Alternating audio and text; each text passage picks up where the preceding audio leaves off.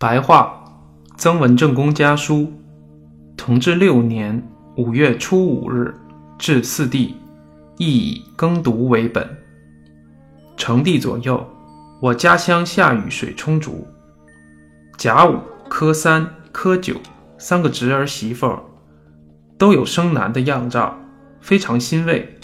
我自从满五十岁以后，百无所求。只希望新刚公的后人能人口兴旺，这个想法时刻都记在心。我德行不及祖父，只有这个心愿与祖父没有区别。成帝、元帝望后辈添丁加口的念头，又和我没有区别。或者天从人愿，老天看到我兄弟的这份诚心，从此丁口一天天兴旺，也未可知。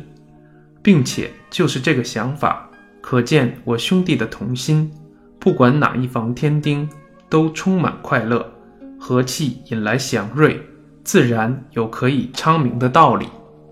元帝从去年冬天以来，忧愁抑郁很厉害，家眷准备不接来属了。我的精力一天天衰弱，绝不能长久做这个官了。内人带着儿子媳妇儿长久住在乡下，把家庭的规矩立下一个规模，以耕读二字为立家之本，才是长久之计。同治六年十月二十三日至四帝、九帝，数为不学有四要事。成帝、元帝左右，多次接到你们的信。并看了弟弟季泽等的谕帖，据悉一切。兄长八月十三日出省，十月十五日归属，在外匆匆忙忙，没有常常写信给你们，深以为歉。小成生子，岳松入学，是家中近日可以庆祝的事。元帝夫妇病而宿愈，也可欣慰。我见家里后辈体质虚弱。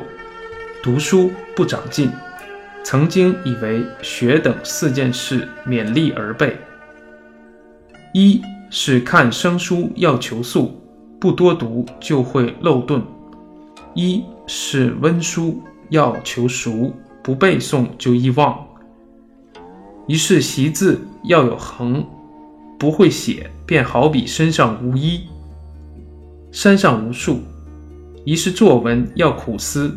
不会写文章，好比哑巴不能说话，马交不能行走，四者缺一不可。这是阅历一生才知道的。今也希望子侄努力实行。两位弟弟如果认为对，望常以这四点教诫子侄。兄长在外两月有余，应酬很繁忙，眩晕、闭气等病，幸亏没有复发，脚肿也好了。只是眼睛蒙蒙，一天天厉害，小便太多，衰老相逼而来，时事如此，不足怪。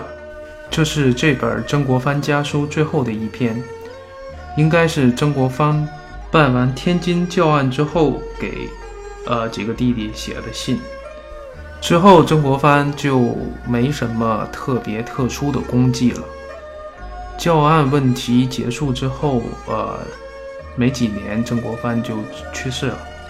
好，曾文正公家书啊，就给大家读到这里啊。之后会把前面有一部分没有读的家书给大家补齐啊，继续会给大家更新的。